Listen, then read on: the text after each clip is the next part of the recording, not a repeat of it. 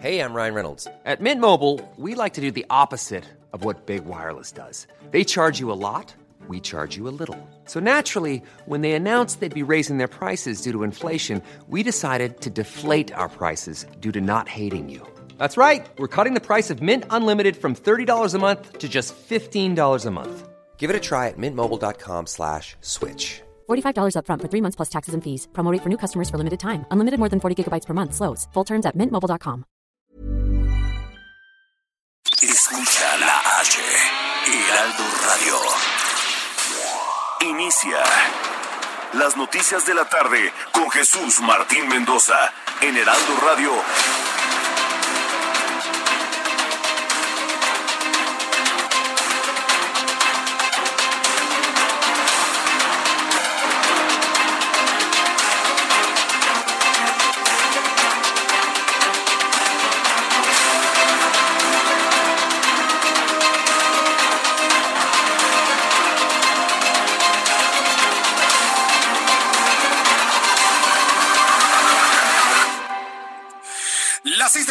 Punto, hora del centro de la República Mexicana. Bienvenidos, muy buenas tardes. Iniciamos el Heraldo Radio de este último día del mes de julio. ¿Cómo se ha ido este año? Un año prácticamente inexistente, un año verdaderamente perdido en todos los sentidos, en la educación, en la formación, en el avance científico, en el desarrollo de la sociedad, en el crecimiento de los países, en el desarrollo del deporte. Es un año totalmente perdido debido a la pandemia de COVID-19. Es increíble, estamos ya terminando el mes de julio, mañana empezamos agosto y empezando agosto estamos en la recta final, empezando septiembre, como siempre le he dicho, septiembre ya empiezan las fiestas patrias, aunque no va a haber fiestas patrias en este mes, pero ya el ánimo es andar a medio gas, a medio gas y desde septiembre pues ya nos enfilamos al fin del año. Increíble, ¿eh? Pero estamos terminando el mes de julio, mañana empezamos agosto. ¿Y cómo se encuentra México y el mundo de las noticias? Súbale el volumen a su radio, le tengo un resumen de lo más destacado.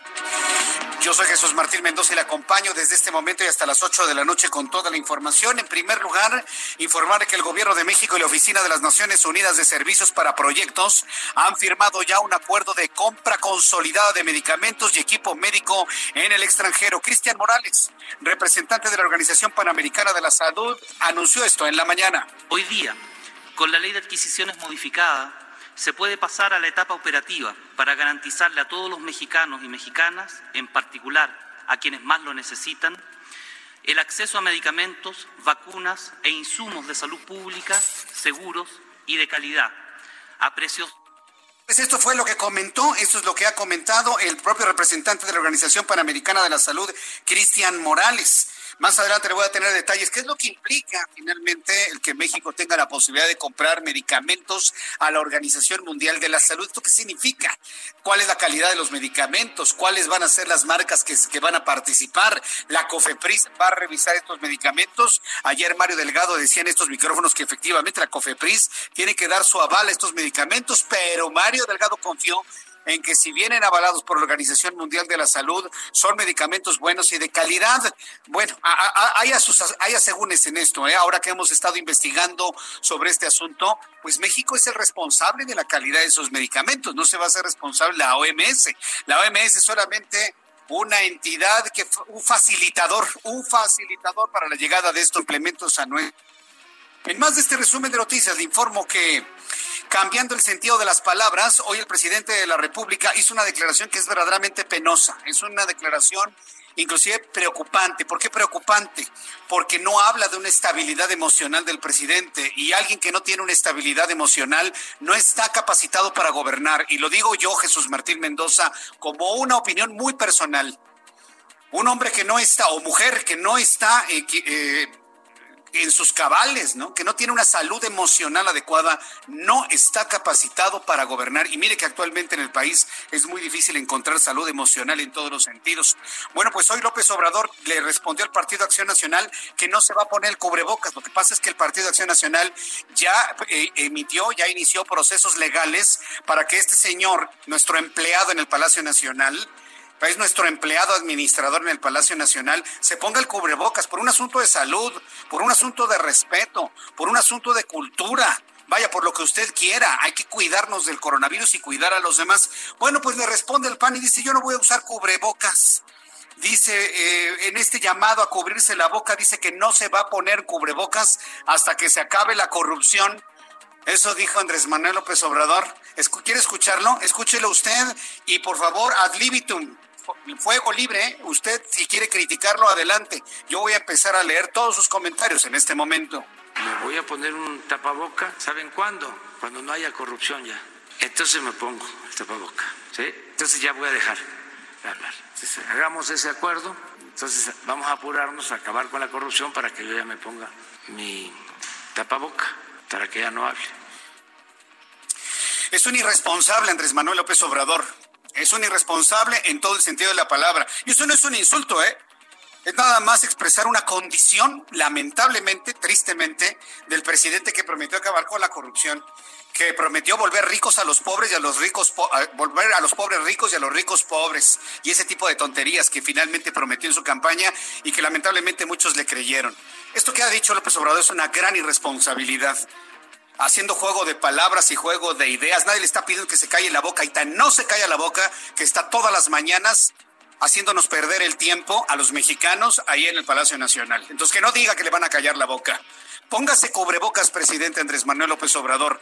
Póngase cubrebocas por un asunto de cultura, por un asunto de respeto. Si usted no usa cubrebocas, no le tiene el más mínimo respeto a la sociedad. Y que alguien se lo pase, que lo dijo Jesús Martín, si no se pone usted cubrebocas, le está faltando al respeto, inclusive hasta los que votaron por usted. Y si usted votó por ese señor y tiene gente enferma de coronavirus, le está faltando al respeto.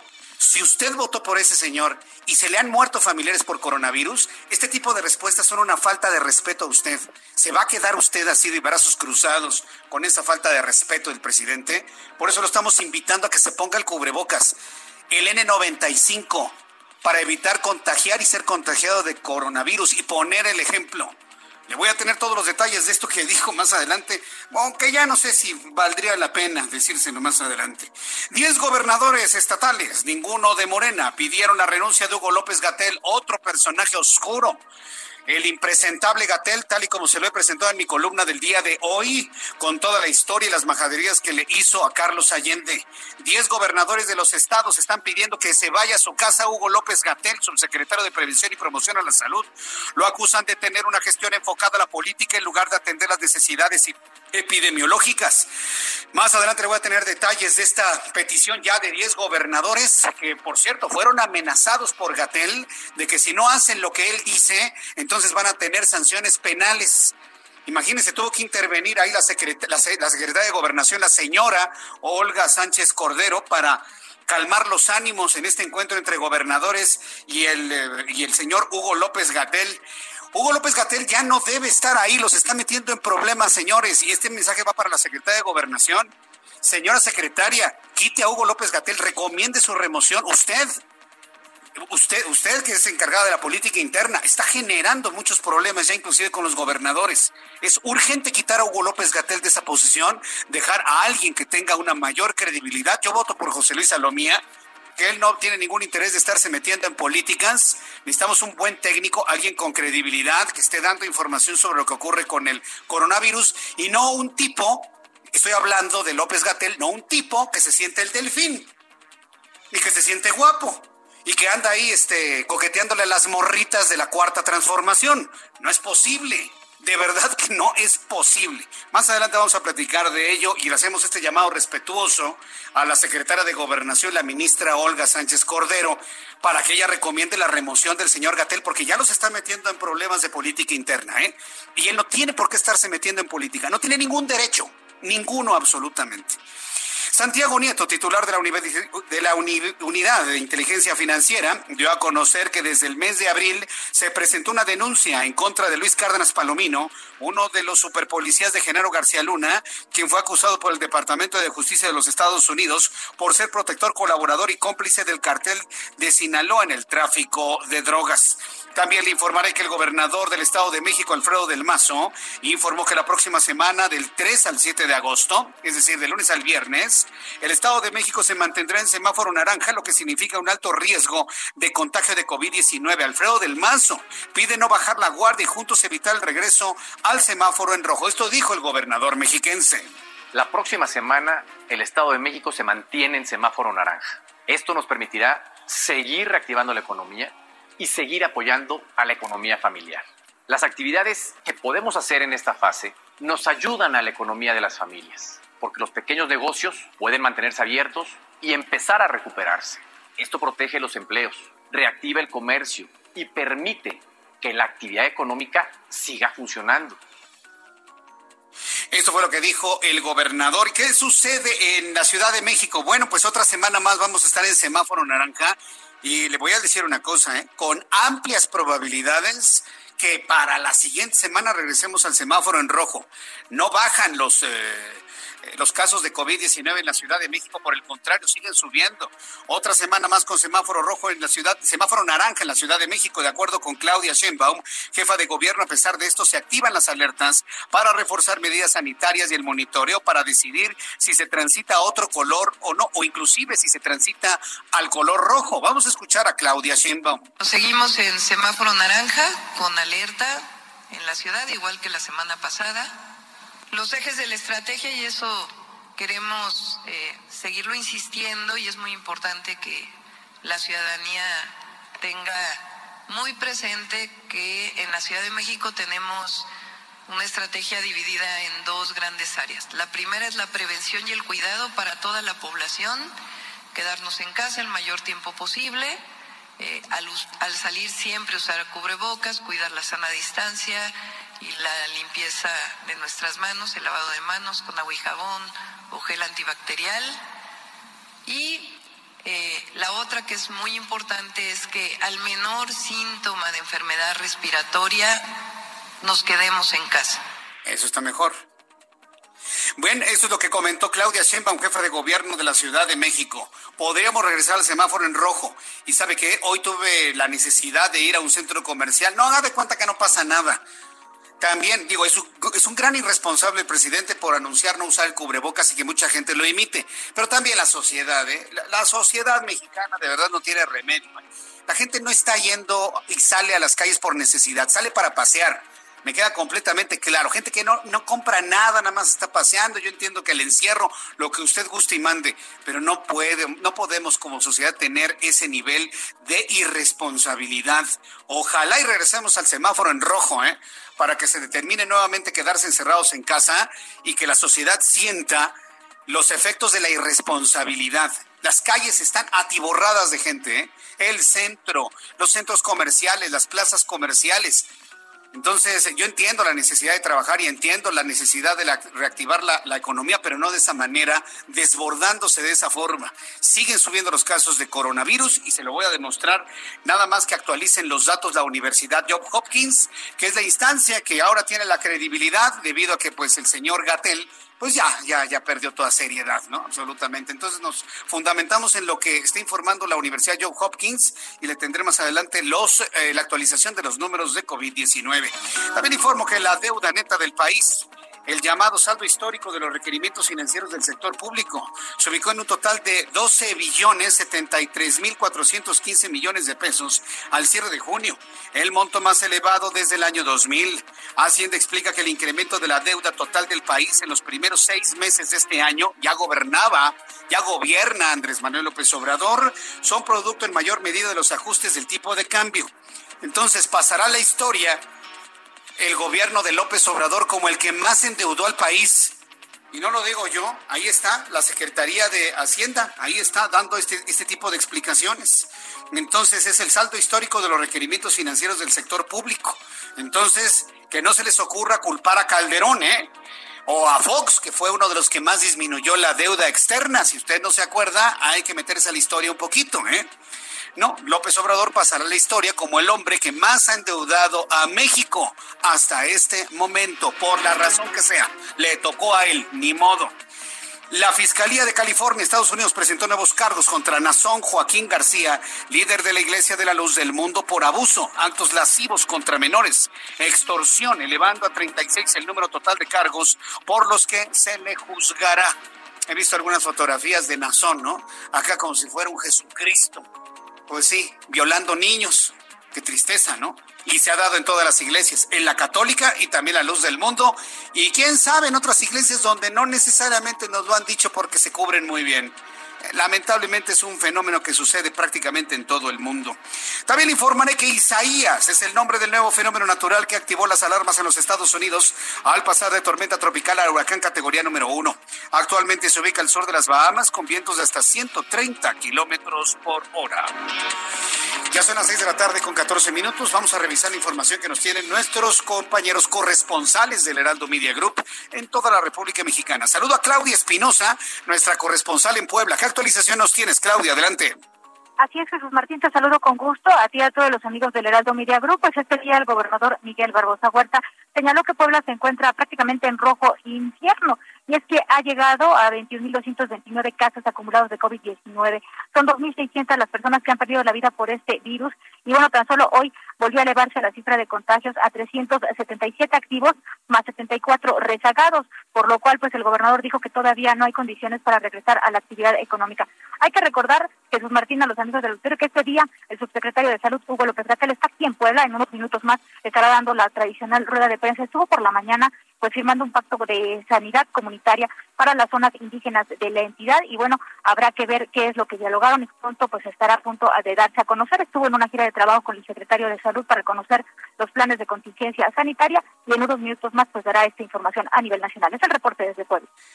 Muchas gracias por la información, Claudia Espinosa. Muy buena tarde. Alejandro Montenegro desde Coahuila nos informa. Adelante, Alejandro. ¿Qué tal? ¿Cómo estás, Jesús Martín? Te saludo con gusto desde Coahuila para comentarte que el día de ayer se tomó la decisión de que eh, los cines van a reabrir en Coahuila a partir del próximo 6 de agosto y es que eh, como ha ocurrido eh, de manera regional se han estado reabriendo los diversos giros y bueno pues por lo menos en la región sureste que comprende cinco municipios a partir del 6 de agosto se reabrirán por supuesto con medidas sanitarias van a tener que operar solamente al 50% de la capacidad de sus salas dentro de ellas se clausurarán algunos asientos para asegurar la sana distancia y los alimentos y condimentos tendrán que entregarse de manera individual. Se estima que en Coahuila son alrededor de mil empleos directos los que dependen de las salas de cine y bueno, pues a partir de este 6 de agosto ya podrán eh, empezar a operar solamente en horarios hasta las nueve y media de la noche entre semana y hasta las diez y media en los fines de semana. Es la información desde Coahuila, Jesús. Gracias por la información, Alejandro. Muy buenas tardes. Muy buenas tardes. Nuestros compañeros reporteros urbanos, nuestros compañeros reporteros urbanos a continuación también nos informarán información importante de lo que es el Valle de México. Ya se está nublando y amenaza con lluvia como ha sucedido durante todos los días de esta semana. Le pido por favor que esté muy atento de los informes del Servicio Meteorológico Nacional que le tendré un poco más adelante y también del tránsito en la Ciudad de México que está verdaderamente para llorar. Hay muchísimo tránsito el día de hoy, conforme avanzan más los días, la gente está más normal y las condiciones están para que se vuelva a decretar el semáforo rojo aquí en la capital de la República. Vamos con Israel Lorenzana, quien nos tiene información. Adelante, Israel. Jesús Martín, muchísimas gracias. Pues tenemos información para nuestros amigos automovilistas que se desplazan a través de la zona del Paseo de la Reforma. Hemos hecho un recorrido desde la Avenida Hidalgo y con dirección hacia Río Consulado en términos generales, circulación aceptable, aunque asentamientos, esto en la zona de Peralvillo, el lento cambio de luces en los semáforos, y bueno, pues aquí hay que pedirles a nuestros amigos que se armen de paciencia. El sentido opuesto, la circulación favorable, fluye a buena velocidad, esto con dirección hacia la avenida Hidalgo o más adelante hacia la zona del este poniente en su tramo Rosales, Bucareli. Es la información que te tengo, Jesús Martín. Muchas gracias por la información, Israel Lorenzana. Hasta luego. Hasta luego, que te vaya muy bien. Vamos con José Arturo García, quien tiene más información de lo que ocurre en la gran capital de la Ciudad de México. Adelante, José Arturo. Gracias, Jesús Martín. Muy buenas tardes. Exactamente, la zona de Periférico Oriente, muy cerca de la línea Tláhuac, y con dirección hacia la zona de insurgentes. Hay un bloqueo, la circulación se está desviando, sobre todo por los cortes a la circulación que están realizando los elementos policíacos. Hay un grupo de manifestantes eh, cuantioso en este punto y para evitar algún accidente se está desviando la circulación. Tómenlo muy en consideración también para continuar con dirección hacia la zona del eje 3 Oriente y la zona del viaducto Tlalpan sentido opuesto. Hay algunos rezagos para ingresar hacia la zona de Xochimilco y continuar con dirección a Tláhuac y la zona de Iztapalapa. Únicamente tómenlos en consideración dentro de su camino para evitar más contratiempos. El reporte que tenemos en esa tarde, regresamos contigo. Muy buenas tardes. Gracias, muchas gracias, José Arturo, nuestro compañero reportero urbano.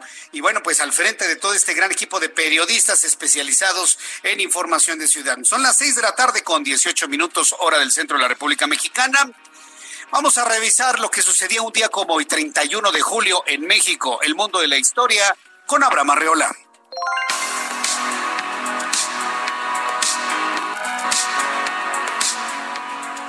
Bienvenido Jesús, esto es un día como hoy en la historia.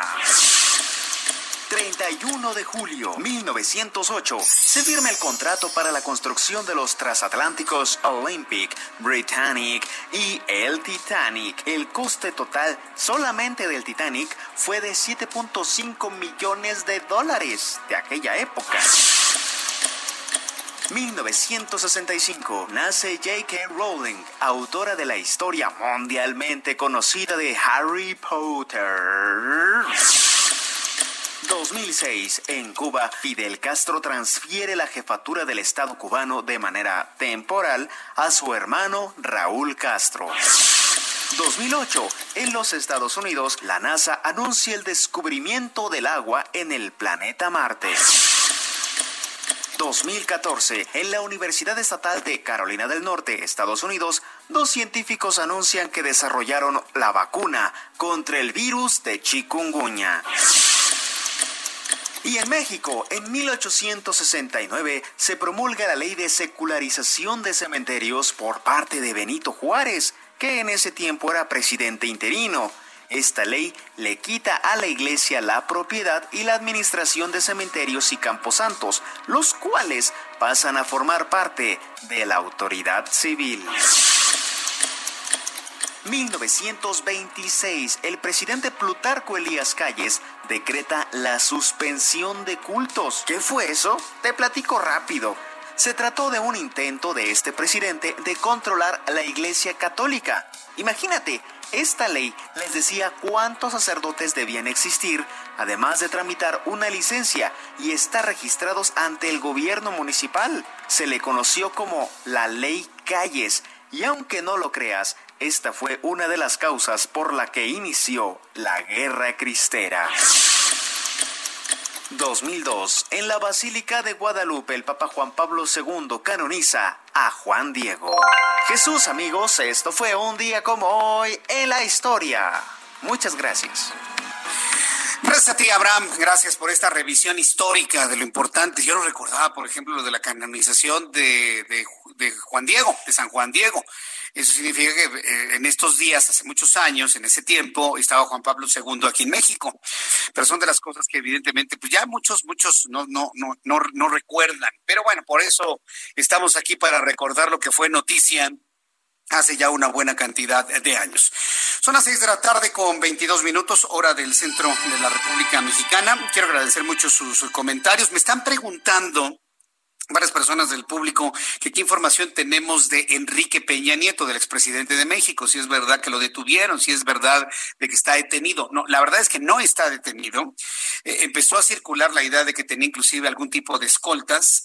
Hasta este momento, eh, no, no, no tenemos una certeza si se encuentra en Madrid o si se encuentra en Andalucía. Eh, las informaciones que tenemos que efectivamente se encuentra en algún lugar de la madre patria, saben, ¿no?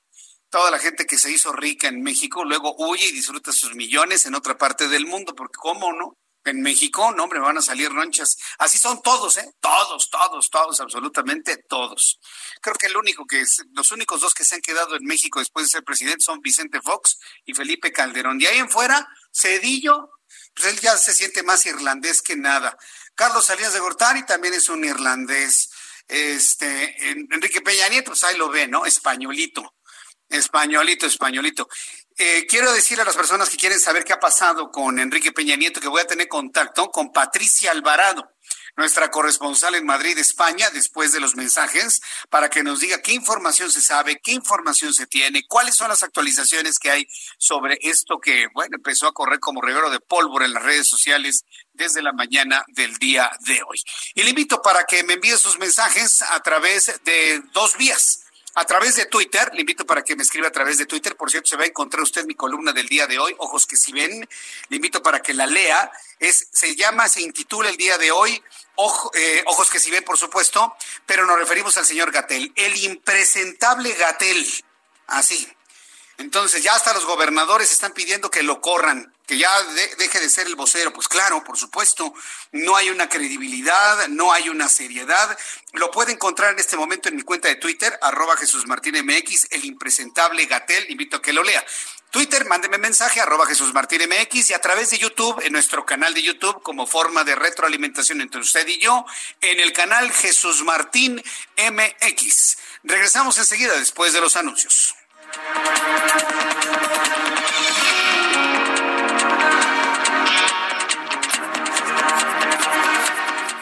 Escuchas a Jesús Martín Mendoza con las noticias de la tarde por Heraldo Radio, una estación de Heraldo Media Group. Heraldo Radio, la HCL se comparte, se ve y ahora también se escucha.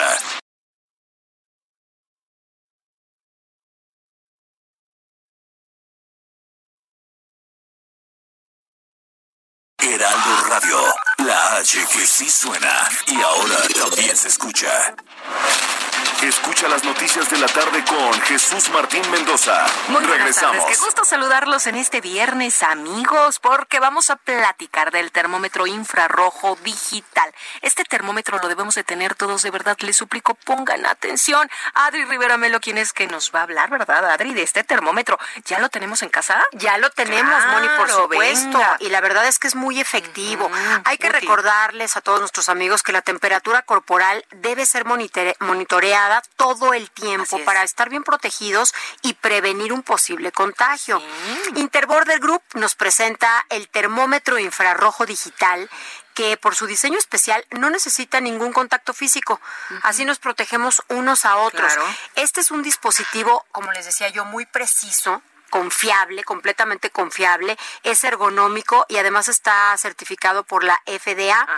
Si llaman en este momento al 800 230 o nos visitan en hospitalar.mx, van a adquirir a precio especial el termómetro infrarrojo digital, que además cuenta con una alarma visual en caso de que tengas la temperatura alta y podamos tomar las acciones necesarias Claro. para evitar un mayor contagio. No nos esperemos. Así es. Si pagan con tarjeta bancaria, adquieren completamente gratis tres mascarillas KN95 Wow. y no solo eso. Les vamos a enviar gratis el único aerosol sanitizante que está creado especialmente para combatir este letal virus. Yo lo he si visto. pagan con tarjeta de crédito, este aerosol sanitizante cosas. se va gratis. se Todo lo que nos llevamos gratis solamente al marcar en este momento al 800 230 mil.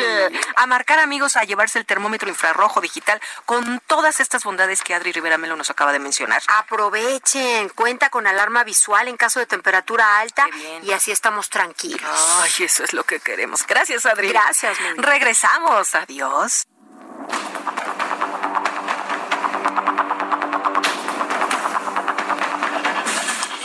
Ya son las 6 de la tarde con 32 minutos, tiempo del centro de México, las 5 de la tarde con 32 es el tiempo de la montaña, las 4 de la tarde con 32 minutos, tiempo del Pacífico, y la 1 de la madrugada con 32 minutos en Madrid, España, hasta donde hacemos un enlace con Patricia Alvarado, nuestra corresponsal en Madrid, que nos tiene mucha información que se ha generado. Ahora que varias personas me preguntan que qué pasó con Enrique Peña Nieto, qué es lo que ha sucedido con él, eh, asuntos de, eh, relacionados con Emilio Lozoya. Patricia Alvarado, me da mucho gusto saludarte, bienvenida. Muy buenos días, buenas madrugadas allá en Madrid. Sí, a ti, a- para ustedes, muy, muy, muy, muy buena tarde. Y sí, aquí ya es la madrugada, aunque te voy a decir que los 34 grados que tenemos ahora, pues realmente no nos dejan dormir, como si estuviéramos en pleno día.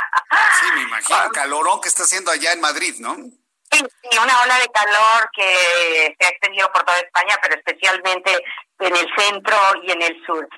Bueno, Jesús, pues mira, el, tema tan tan tan hablado respecto a si está o no Enrique Peña Nieto en España surgió a raíz de un comentario de Edgardo Buscaglia, que como sabes es asesor antimafia y académico senior de la Universidad de Columbia en Nueva York. Él confirmó vía Twitter que a solicitud de México, el expresidente Enrique Peña Nieto tiene dos policías que cuidan de su seguridad en espacios públicos. Según Buscaglia, experto en combate contra el crimen organizado, Peña Nieto estaría visitando España en calidad de turista. Y bien comenta que el exmandatario debería estar en México, en su punto de vista, aportando a la Fiscalía General de la República Mexicana declaraciones por varios casos de corrupción, como el caso Lozoya y otros generados durante su exmandato. El jurista argentino, radicado en Nueva York, critica en Twitter a Peña Nieto por vivir como un príncipe en Europa. Mira, yo me puse en contacto con el Departamento de Comunicación de la Policía Nacional para confirmar si se había solicitado un servicio de guardaespaldas para Peña Nieto y si el exmandatario estaría en España. Un portavoz me dijo que no podían comentar nada, dado que se trataba de, comillas, información operativa, un término que yo desconocía, algo por supuesto muy diferente a un operativo policial ya que no pesa absolutamente ninguna orden sobre el expresidente Peña Nieto. Y es normal y además legal que los expresidentes pidan guardaespaldas en sus desplazamientos al exterior también por motivos de seguridad. Y como sabes, eh, y ha sido comentando el presidente de México, Andrés Manuel López Obrador, dijo en la mañanera que en caso de que fuera cierto que Peña Nieto tuviera escolta, sería la Fiscalía General de la República Mexicana la instancia que en todo caso podría dar más información. Bien, bueno, pues entonces, hasta ahorita entonces es un misterio dónde está Enrique Peña Nieto, pero sí está en España, ¿no? Patricia, ¿tus contactos qué te dicen?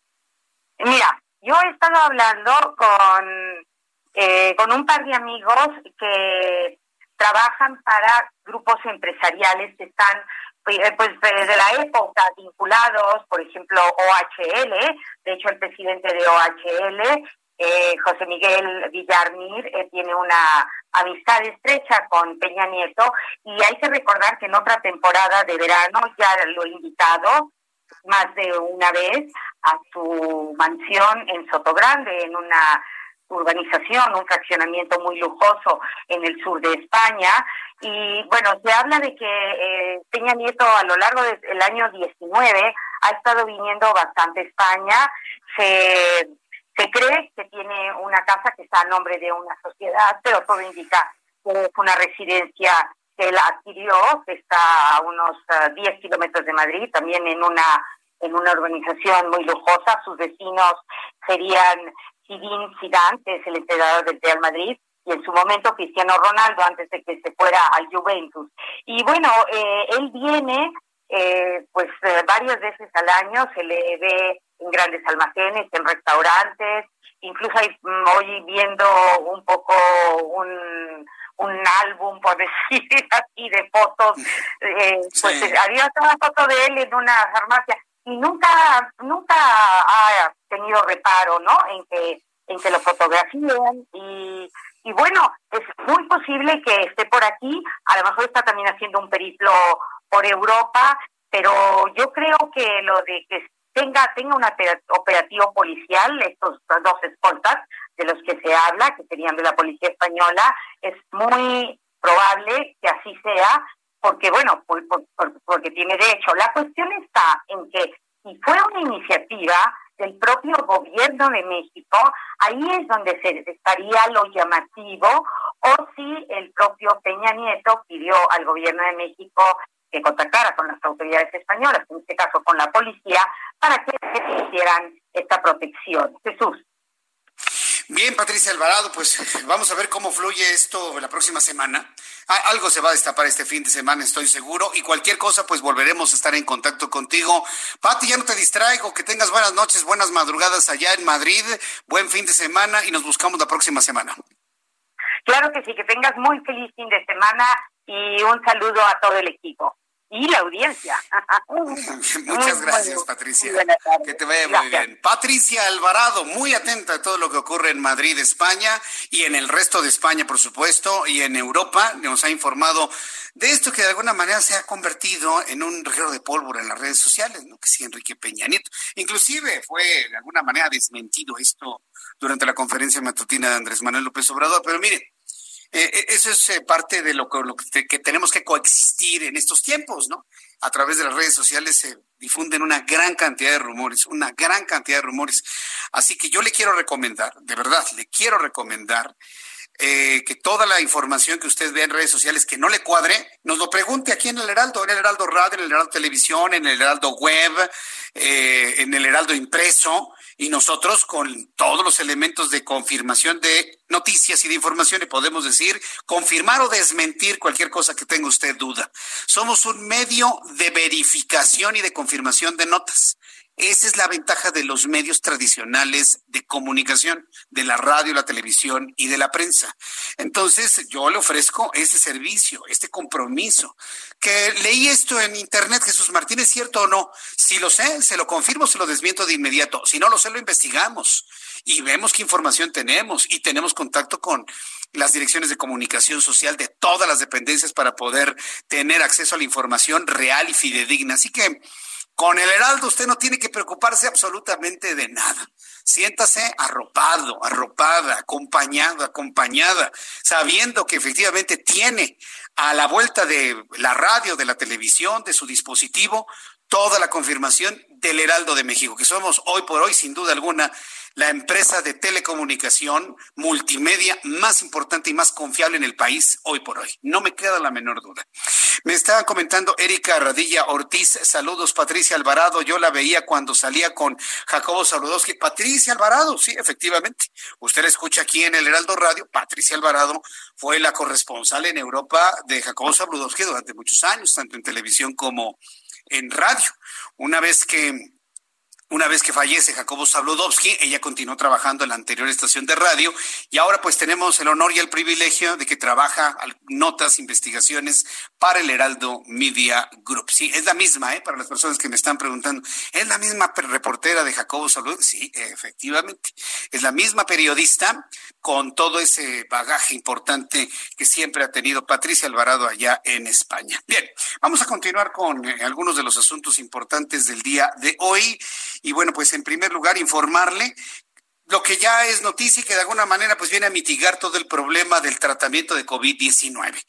El convenio con la Organización de las Naciones Unidas busca asesorar las licitaciones por parte de la UNOPS, es decir, de la Organización de las Naciones eh, en, procesos y servicios. el convenio de esta Organización de las Naciones Unidas busca asesorar licitaciones por parte de este instituto al INSABI en México. Entonces, con esto, pues ya México y la ONU, luego de las eh, reformas que se, ayer se aprobaron en la ley de adquisiciones, se ha firmado el acuerdo para la compra de medicamentos en el extranjero. Esto ocurrió hoy en la mañana, en la conferencia matutina. El presidente de este país dijo que se van a obtener todas las medicinas con la calidad necesaria, a buen precio y sin corrupción. En la firma del convenio estuvo presente Cristian Morales, el representante de la OPS en México, quien habló sobre el acuerdo. A ver, nada más quiero hacer una precisión sobre esto. López Obrador tiene, tiene mucho resentimiento, tiene un profundo resentimiento con los empresarios y con los propios mexicanos. Siempre ha sido ninguneado y siempre fue hecho menos, siempre fue hecho muy pequeño, ¿no? Entonces él tiene un gran resentimiento, sí, y lo que ha querido hacer es evidenciar, por ejemplo, lo que efectivamente es cierto. Algunas empresas aprovechaban el contacto con el gobierno te quiero vender estas aspirinas, ¿cuánto cuesta la cajita? Ah, pues cuesta 10 pesos. Ah, pues factúrala a 500. Entonces es lo que pasaba finalmente, hay que reconocerlo, eso sucedía. Sí, una cajita de medicinas de 10 pesos salían facturadas a 500, por decir algo, ¿no? Y el, el restante se pagaban 10 y el restante era, pues, para todos, ahí se repartían. Por eso insiste tanto en la corrupción. Tiene razón en ese punto Andrés Manuel López Obrador, pero en donde cae en un error es calificar que todas las empresas mexicanas hacían esa práctica y eso es mentira. Y aquí sí yo lo digo para defender el buen nombre de las grandes empresas mexicanas que siempre han trabajado y jugado limpio en México, vendiendo a particulares y vendiéndole al gobierno. ¿Y sabe qué? Son la gran mayoría. Son las la gran mayoría de las que siempre han vendido, trabajado y jugado limpio.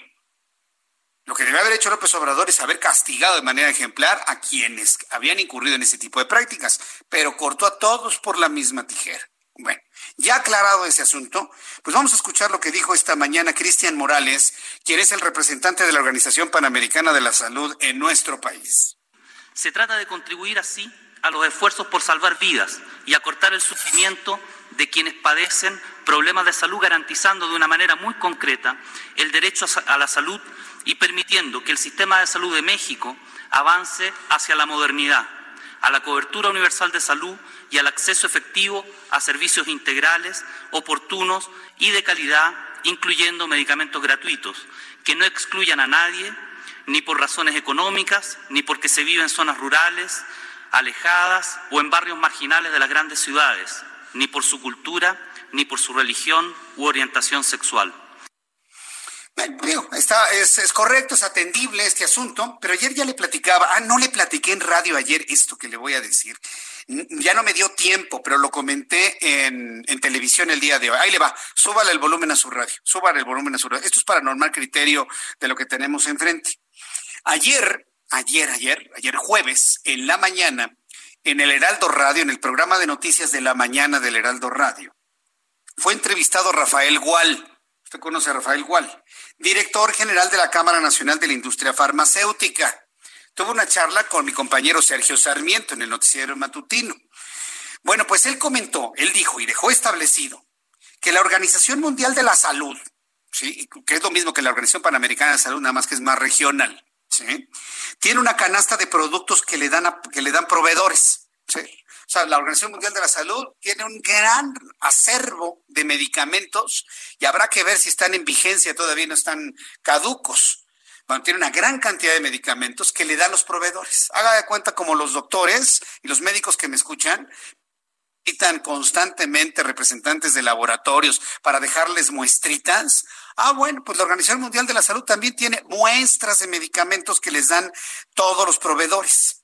Pero nos dijo ayer Rafael Gual a los micrófonos del Heraldo Radio ¿sí? Esto es muy importante, que no se responsabiliza la OMS de la calidad de sus medicamentos y que en caso de alguna falta de, calidad o algún daño, la responsabilidad recae en el país que los compra, en el país que los compra. Primera observación de lo que ha dicho eh, Rafael Gual.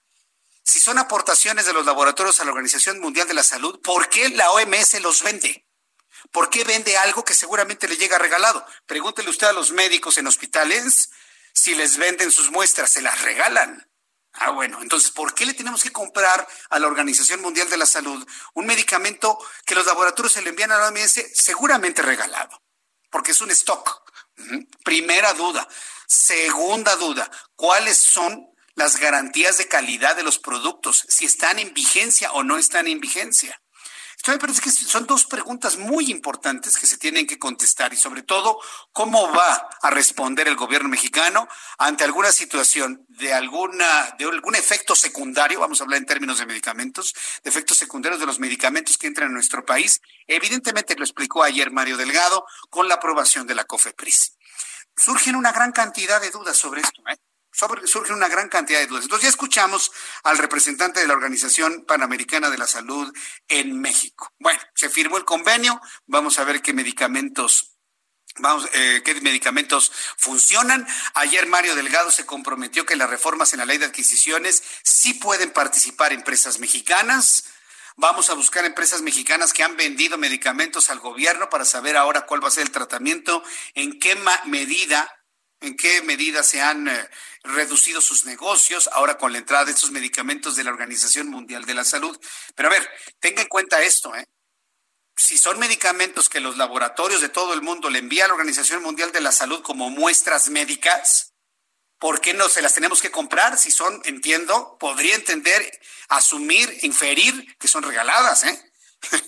o, o, la Organización Mundial de la Salud compra medicamentos para tenerlos guardados. No lo creo, ¿eh? Sinceramente no lo creo.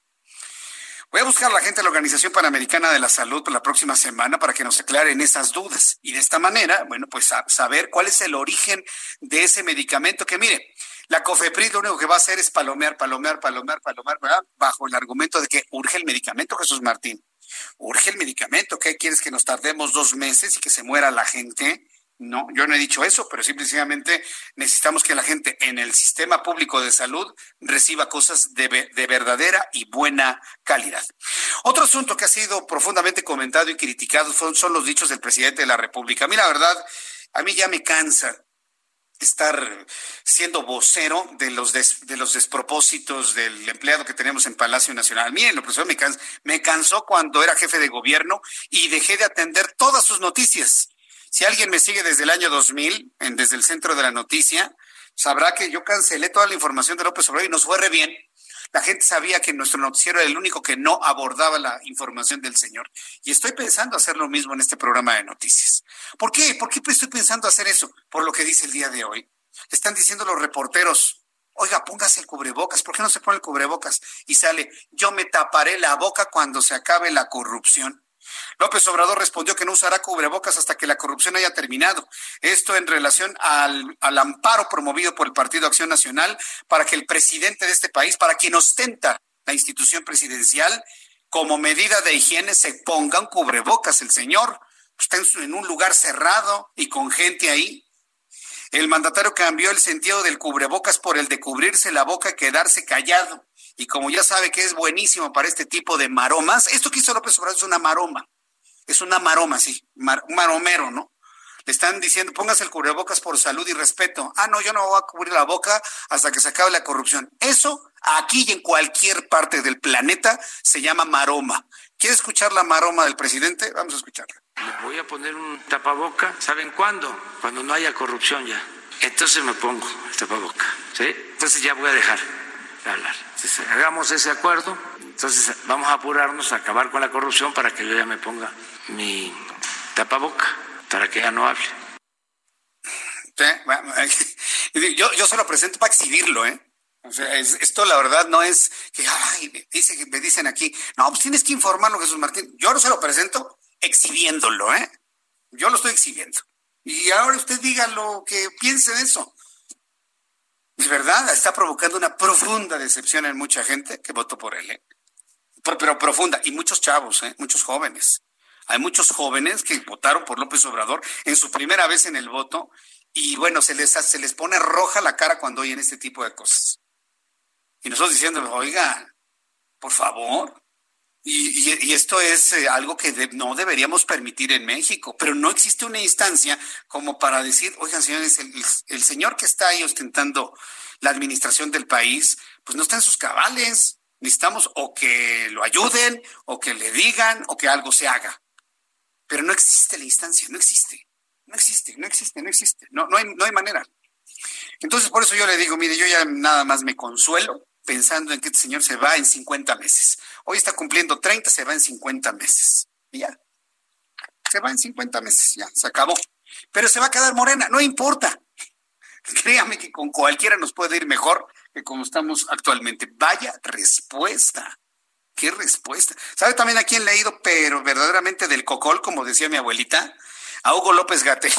No, bueno, es indefendible el señor Gatel. Vuelvo a decirlo en la radio para que se lo digan en su monitoreo. Yo confié en él, yo Jesús Martín confiaba en López Gatel. Creía que era un hombre injustamente corrido en tiempos de Felipe Calderón. Creía que efectivamente era un hombre en el cual podíamos confiar. Y cuando se sintió arropado, apapachado y enamorado de la morrita, bueno, pues entonces ya perdió todo piso. Se sintió ya el delfín. Se sintió el delfín que hay 46 mil muertos y él risa y risa. Y él risa y risa. No, no puede ser. En una declaración conjunta, 10 gobernadores del país han solicitado la renuncia de Hugo López Gatel, subsecretario de Prevención y Promoción de la Salud. Los mandateros señalaron que falló la estrategia de contención, como ya se vería advirtiendo por especialistas nacionales e internacionales. Fallaron las medidas sanitarias, que no han sido claras ni firmes.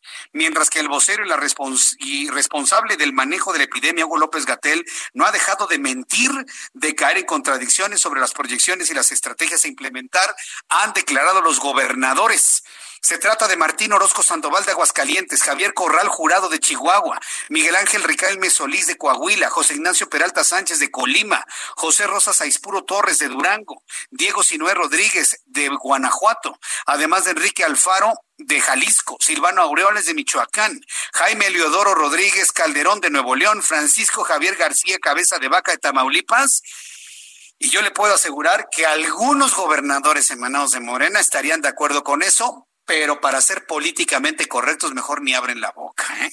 Y yo conozco uno que otro, uno que otra, que podrían estar de acuerdo con que Hugo López Gatel se vaya ya inmediatamente a su casa, definitivamente. Entonces, ¿usted qué opina? ¿Apoyaría usted a los 10 gobernadores y ese uno que otro, otra? del Movimiento de Regeneración Nacional que también estarían de acuerdo en cambiar al vocero y al que maneja la pandemia de COVID-19 en México? ¿Estaría usted de acuerdo o no? Yo creo que sí. Inclusive es saludable, es sano. Es sano. Y aquí, ¿sabe a quién hay que pedírselo? No al presidente, porque cuando uno le pide cosas al presidente, más hace lo contrario. Hay que hacerle un llamado directamente a Marcelo Ebrard, que es un hombre que, que contiene mucho al presidente. Aquí el llamado hay que hacérselo a un senador, Ricardo Monreal, a un Mario Delgado, inclusive que ya nos demostró que ya tiene su independencia y dice aquí se hace lo que se tiene que hacer. A estos tres hombres, inclusive incluiría a la ministra Olga Sánchez Cordero, secretaria de Gobernación, ellos cuatro que se acerquen al presidente y le digan, cambia Hugo López Gatel. Nos está metiendo en problemas. Esto ya es un problema de política interna, esta reacción de los gobernadores. Entonces, ha generado más problemas que soluciones. Y ante eso, pues hay que que no lo corran de la Secretaría de Salud, nada más que lo releven y que sea ahora Hugo López Gatel el que sea el, eh, perdón, José Luis Salomía el nuevo vocero o quien determinen. Voy a ir a los mensajes y regreso enseguida con un resumen de noticias, actualizaciones, reporteros urbanos. Seguimos en el Heraldo Radio. Escuchas a Jesús Martín Mendoza con las noticias de la tarde por Heraldo Radio, una estación de Heraldo Media Group. Heraldo Radio. La HCL se comparte, se ve y ahora también se escucha.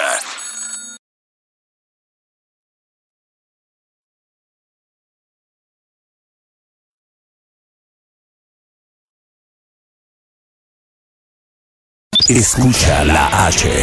Heraldo Radio. Escucha las noticias de la tarde con Jesús Martín Mendoza.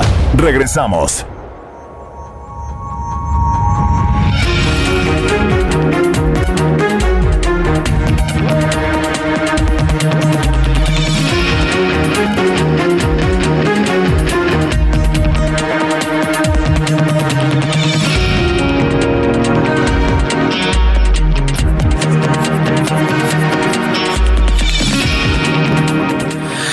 7 en punto, las 19 horas en punto hora del centro de la República Mexicana. Escuche usted las noticias en el Heraldo Radio. Yo soy Jesús Martín Mendoza. Súbale el volumen a su radio y le presento un resumen con lo más destacado. En primer lugar, le informo que Alfonso Ramírez Cuellar permanecerá hasta después de las elecciones federales del 2021 como dirigente de Morena luego de que la Comisión Nacional de Honestidad y Justicia del partido cancelara las elecciones internas. ¿Sabe cómo ha de estar Jacob Polensky o Alejandro Rojas Díaz Durán? No, bueno. Ya definieron que Alfonso Ramírez Cuellar será el capitán del barco llamado Morena para transitar las aguas peligrosas y los mares eh, tormentosos de las elecciones del 2021. Entonces se queda Alfonso Ramírez Cuellar, así lo ha determinado la Comisión Nacional de Honestidad y Justicia dentro de ese partido. Hoy viernes dicha comisión informó que quedó revocada la convocatoria para el tercer Congreso Ordinario de Morena. El organismo morenista señaló que se presentaron una serie de deficiencias u omisiones en dicha convocatoria que resultan violatorias de los derechos de los militantes. Ya nos había dicho Alejandro Rojas Díaz Durán de que no se había hecho el, el el padrón, un padrón verdaderamente confiable para Morena. Entonces se quedan en vilo Berta Luján, se queda en vilo Mario Delgado, que sonaba durísimo para dirigir el Movimiento de Regeneración Nacional, Alejandro Rojas Díaz Durán, que había acumulado ya una gran cantidad de apoyos, y hasta Jacob Polensky, debo decirle, ¿eh? Porque muchos dentro de Morena han estado pidiendo que regrese Jacob Polemski a la dirección, a la dirigencia del Movimiento de Regeneración Nacional, pues se acabó. Manotazo en la mesa, se cierra el proceso y se quedará Alfonso Ramírez Cuellar como líder de Morena hasta después del 2021. También le informo que la Secretaría de Relaciones Exteriores informó que en un comunicado que debido a la candidatura para presidir la Organización Mundial de Comercio, Jesús Seade, actual subsecretario para América del Norte, visitó la sede de la organización en Ginebra, Suiza, para presentar su candidatura donde sostuvo encuentros con varios embajadores de los países miembros de la organización, empresarios, diplomáticos, funcionarios, públicos de alto nivel y medios de comunicación de todo el planeta. Ahí anda Jesús Seade, haciendo su trabajo bien por Jesús Seade. También le informo que en Jalisco concluyeron las labores de búsqueda de personas desaparecidas en tres puntos del estado. En total habrían hallado 141 víctimas. Los trabajos iniciaron el 13 de julio, luego de que los vecinos alertaron a las autoridades sobre la presencia de restos humanos en una finca. Debido a esto, el Ministerio Público solicitó una orden de cateo mediante el cual se ingresó al lugar e iniciaron los trabajos de búsqueda junto con el personal del Instituto Jalisciense de Ciencias Forenses. También le informo en este resumen de noticias que la jefa de gobierno de la Ciudad de México, Claudia Sheinbaum, informó que se ampliará el horario de atención de los restaurantes en la Ciudad de México a partir del 1 de agosto. Ahora será desde las 7 de la mañana hasta las 10 de la noche. Ante la pandemia de coronavirus, sin embargo, aclaró que deben continuar operando solo al 30% de su capacidad y 40% si cuentan con espacios de aire libre. Este viernes, Jorge Argan Leal encabezó su primer evento oficial como secretario de Comunicaciones y Transportes durante el décimo aniversario de la creación de la Agencia Espacial Mexicana. Jorge Arganis Díaz Leal anunció que en breve será inaugurado en Atlacomulco el primer centro de innovación y desarrollo espacial en la historia del país. Destacó que entre los logros de esta agencia en sus 10 años está la reciente colocación en el espacio internacional, el primer nanosatélite desarrollado por talento mexicano Aztec 1 desde las instalaciones de la NASA Cañaveral. Ya le platiqué de este nanosatélite, inclusive lo tuvimos en el Heraldo Televisión, un prototipo. Es pequeñito, es más o menos de este tamaño, el tamaño de mi mano. Y es, es pequeñito, pero está funcionando. Entonces le tendré todos los detalles de esto que me parece que es un avance importante de la Agencia Espacial Mexicana. Le informo que Isaías se convirtió en huracán categoría 1 en su avance hacia las Bahamas. Podría tocar tierra entre la tarde del sábado y las primeras horas del domingo en la costa este de Florida, por lo que ya se decretó estado de emergencia en los Estados Unidos. Estas son las noticias en resumen. Le invito para que siga con nosotros. Le saluda Jesús Martín Mendoza.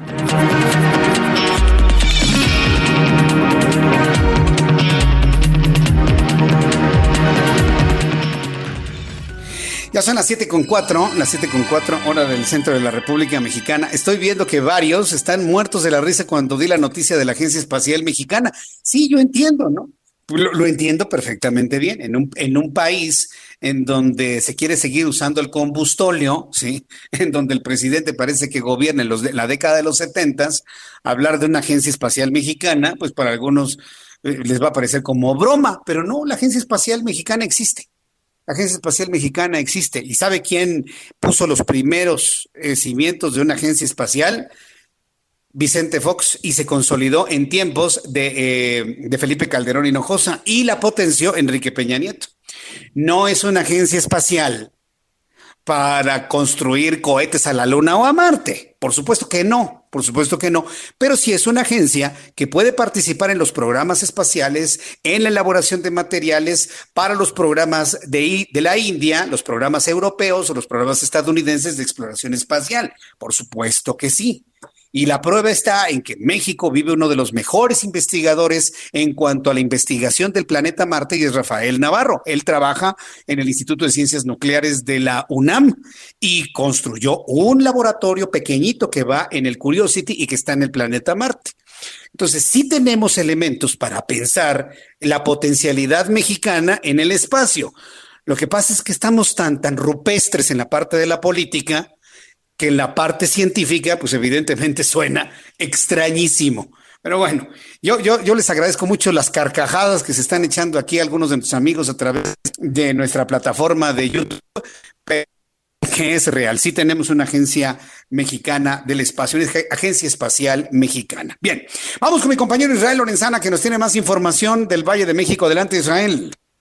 Jesús Martín, y ya con lluvia, aquí en el perímetro del circuito interior, pero esta vez en el tramo que comprende la zona de la raza y con dirección hacia la avenida Ingeniero Eduardo Molina. Hay que manejar con mucho cuidado, tenemos mojado el pavimento y además con asentamientos. Esto al cruce con Ferrocarril Hidalgo y más adelante en Molina, por los vehículos que se incorporan con dirección hacia San Lázaro. No hay muchas alternativas, el eje 3 norte con sus diferentes nombres puede ser una buena opción, esto por lo menos hasta el perímetro, perímetro de Aragón. En el sentido opuesto, la circulación también fluye a buena velocidad, asentamientos en carriles centrales a partir de Congreso de la Unión, por lo menos hasta la calzada de los misterios. También en este punto, el eje 2 norte puede ser una buena alternativa para incorporarse al paseo de la reforma. Jesús Martín, la información que te tengo. Muchas gracias por la información, Israel Lorenzana. Hasta luego. Hasta luego, que te vaya muy bien. Daniel Magaña nos tiene más información de este Valle de México. ¿Dónde te ubicas, Daniel? ¿Qué tal, Jesús Martín? Muy buenas tardes. Nos ubicamos aquí en la Glorieta de los Coyotes, en la zona de Miguel Ángel de Quevedo. Pues para las personas que avanzan en esta zona tenemos pues algo de carga vehicular, sobre todo para cruzar este punto. Únicamente el cambio de la luz del semáforo, ya que a partir de aquí sin ningún problema para continuar sobre Miguel Ángel de Quevedo en dirección hacia la zona de insurgentes. Y este medio también de la emergencia sanitaria pues está cambiando un tanto el entorno capitalino. Fíjate que están haciendo adecuaciones en las banquetas para los espacios que pues, se pueden hacerlas más grandes y de esta manera pues también promover la sana distancia en, en las calles de la ciudad. Parte de lo que ocurre. Muy buenas tardes. Gracias por la información, Daniel Magaña. Hasta luego. Hasta luego. Quiero decir a nuestros amigos que me están escuchando en la Colonia del Valle, Colonia del Valle Sur, Colonia del Valle Centro, Colonia del Valle Norte, Narvarte Poniente. Está cayendo un aguacerazo, me están informando, una verdadera tormenta en esta parte de la alcaldía Benito Juárez. E-, esta zona lamentablemente tiene muchos vecinitos que dejan su basura en la calle y seguramente esa basura ya tapó las alcantarillas. Si se les están inundando sus casas y sus calles por la basura del vecino, eh, yo le recomiendo que hable al 911 y, o al sistema de aguas de la Ciudad de México, 5654-3210. 5654-3210, con el 55 antes, por cierto, que ya la, la marcación tiene que ser así a partir del día de hoy. Llamen al sistema de aguas de la Ciudad de México para que les envíen un Bactor y chupen ahí con eh, con esta gran aspiradora las alcantarillas que deberían estar libres de todo tipo de basura. También debo reconocer, también debo reconocer que la hojarasca, los árboles, las hojas, las ramas, la tierra y demás se meten en las alcantarillas, pero finalmente eso es lo que está sucediendo. Estamos pendientes de la intensa lluvia que está cayendo en estas colonias de la alcaldía Benito Juárez. El reloj marca 7 con 10, 7 con 10. ¿Sabe quién está en el estudio? Me da mucho gusto saludar a Carlos Allende, súbale el volumen a su radio de palitos y bolitas, tanto en radio como en televisión. Mi querido Carlos, ¿cómo estás? Bienvenido. Todo bien, Jesús. ¿Tú qué onda? ¿Qué hay? Pues tú, ¿qué tal? ¿Cómo, cómo, Ah. cómo sigues? ¿Cómo vas? Ah, no, yo bien. bien. No. Sí, a mí no me atacaron esta semana, ¿no? O sea, a mí no bueno, me mira, desde ese semana. punto de vista. Tienes más seguidores, Sí, te eso conoce sí. más gente, Eso te volviste duda. popular. Yo sé que de la peor manera, ¿no? Sobre todo cuando la chairiza nacional empieza con unos ataques infames, ¿no? Pero aquí lo que, lo que no tiene nombre es este la forma en la que dio una maroma el funcionario público en cuestión y no te contestó a tu pregunta, ¿no, Carlos? Sí, mira, la verdad es que pues no, no creo que ha sido de la peor forma, porque en sí creo que el, el balance general es positivo. O sea, sí, pues mucha gente me empezó así. Pues se fueron más o menos por la línea que les pintó el, el subsecretario. De que cubrebocas, ¿no? Que la impresión y todas, todas estas cosas que... Las lianas de las que se fue colgando el, el caballero. Pero la verdad es que la gran mayoría de, de los comentarios que se ha alcanzado a ver han sido muchísimos. Y a quienes hayan, este, pues, tomado un poco de su tiempo para escribir algo en apoyo de este humilde servidor, se los agradezco infinitamente. Y sepan que, que todo va a seguir igual, ¿no? O sea, yo no voy a cambiar un ápice de cómo me manejo ni cómo voy este, comunicando, ¿no? A mi estilacho, ¿no? Pues un poco, a, algunos les parece, pues, no sé si incorrecto o sui generis, pero pues aquí andamos. Eso me parece muy bien. Oye, Orlando, quiero pedir un favor a Orlando. A ver si puedes bajar un poquito la cámara de la cabina para que Ah. podamos ver el rostro de Carlos Allende para presentarlo acá en YouTube. A ver si me puedes ayudar a bajar un poquito la cámara. Pero bueno, de ánimo, ¿cómo, cómo tú te sientes? ¿Te sientes bien? ¿Te sientes contento? No, a ¿Te sientes tranquilo? A todas marcas. ¿Ya satisfecho? Sí. No, la verdad es que estoy Ah, bueno. satisfecho. No, y no por, por, este, por el relajo, ni haber causado conmoción, ni el, ni el desastre, sino porque realmente se volvió a abrir y ya como que volvió a hacer una ola. Y, como lo dije, ¿no? O sea, el favor no era para mí, era para todos los mexicanos, que en sí, pues, uno no nos gustaría que el presidente se infecte, ¿no? Una. La segunda, Sí. es, un, es un ejemplo, ¿no? Finalmente es un ejemplo para muchas personas y Ajá. López Obrador debe saber que el ejemplo arrastra. Y al final, pues es un, Sí. un chunche de, de este, a ver, Ese es el, es el punto que no entiende el presidente, que el ejemplo arrastra. Y lo más triste es que no existe ni un hombre ni una mujer en su equipo que le digan, presidente, el que no use eh, cubrebocas lo van a repetir otras personas. Nuestros amigos que nos ven a través de YouTube pueden ver el rostro de Carlos Allende. Ahí está, miren, cabina. Está hablando en estos momentos completamente en vivo a través del Heraldo Radio. Y usted que me ve en YouTube, ahí está Carlitos Allende para que lo ubique, para que lo conozca, para que lo siga, para que lo vea en su programa todos los días. Vaya, de eso se trata, ¿no? ¿No? Finalmente, Pues Carlos. sí, pues sí. Bueno, y de que usen el cubrebocas también. y que usen el cubrebocas. Oye, este, ¿sabes qué? Oye. Mucha gente me empezó a, a preguntar, ay, que, digo, ahí fue otro tema de discusión, ¿no? Los estudios, ¿qué, qué tenía el mendigo folder? Que, que no sé dónde quedó, ¿no? Y bueno, al final, ese tema, pues, ya no, ya no depende de mí. Pero bueno, les vamos a contar. Vamos a, a despejar la duda de aquellos que todavía la tengan. Eh, había cuatro, cuatro documentos, sí, impresos, y pues perdón, o sea, no le iba a decir al, al secretario, oiga, métese a la página tal, porque pues me iba a aventar 20 minutos nomás diciendo puros este, direcciones electrónicas. Pero a ver, ahí les voy. sí. este, el primer estudio era de unos carnales que revisaron cómo se movían los contagios reportados en 15 estados de, de Estados Unidos, ¿no? De nuestro vecino. La conclusión de estos vatos es que como, como resultado directo de tener eh, políticas que hacían obligatorio el uso de cubrebocas, estiman que se pudo haber evitado el contagio de 450 mil personas solamente en 15 estados de los 50 que tiene Estados Unidos. Pues claro. Entonces ahí, pues, ya, para mí eso ya de inicio dices, o sea, ¿no? ¿Por qué seguimos teniendo esta discusión? Pero bueno, como uno no es ninguno, fui por otro. En el segundo, había una, era una revisión de otros 21 estudios justo sobre este tema de, de cómo pues, salen ¿no? las partículas, estas aerosoles que le llaman, eh, para el contagio. Hicieron la revisión de estos 21 estudios y concluye que usar cubrebocas reduce la posibilidad de infección viral en 56% en trabajadores, eh, bueno, en, los que no son trabajadores de salud. Otro es el tal segundo. La- el tercero. Eh, Gatel, de hecho, fue el que hizo la, la referencia a este estudio de, de Lancet, que también estaba entre los que les llevé. Son 17 páginas que hicieron una revisión de, de 44 estudios del mismo tema. Y la conclusión es que sí sirve. Aquí, obvio, y le tengo que conceder un poco la, la razón al subsecretario, que sí, no, yo nunca dije que el cubrebocas fuera la panacea. yo no dije No. que póngase el cubrebocas ya con eso nos vamos a salir del hoyo. No. O sea, y aquí también dice, ¿no? Que las, la Susana, ¿no? Susana de distancia y el lavado de manos constante son complementarios. Y por último, estaba un artículo publicado en NPR, que es este National Public Radio en Estados Unidos, donde habla sobre un estudio que se está que está en proceso a cargo de un científico de la Universidad de Washington, donde dice que si el 95% de las personas usaran cubrebocas de tela, ¿no? Que son los más eh, los que menos protección en teoría dan, este se bajaría el porcentaje de contagio un 30%. Yo no sé por qué seguimos teniendo Pues, esta discusión. No, es una discusión bizantina, la verdad. Pero yo creo que es un asunto. Mira, el, el gobierno de la Ciudad de México, no sé si has visto la campaña que está promoviendo Claudia Sheinbaum y el gobierno de la Ciudad de México en paraderos de la ciudad. Úsalo por respeto.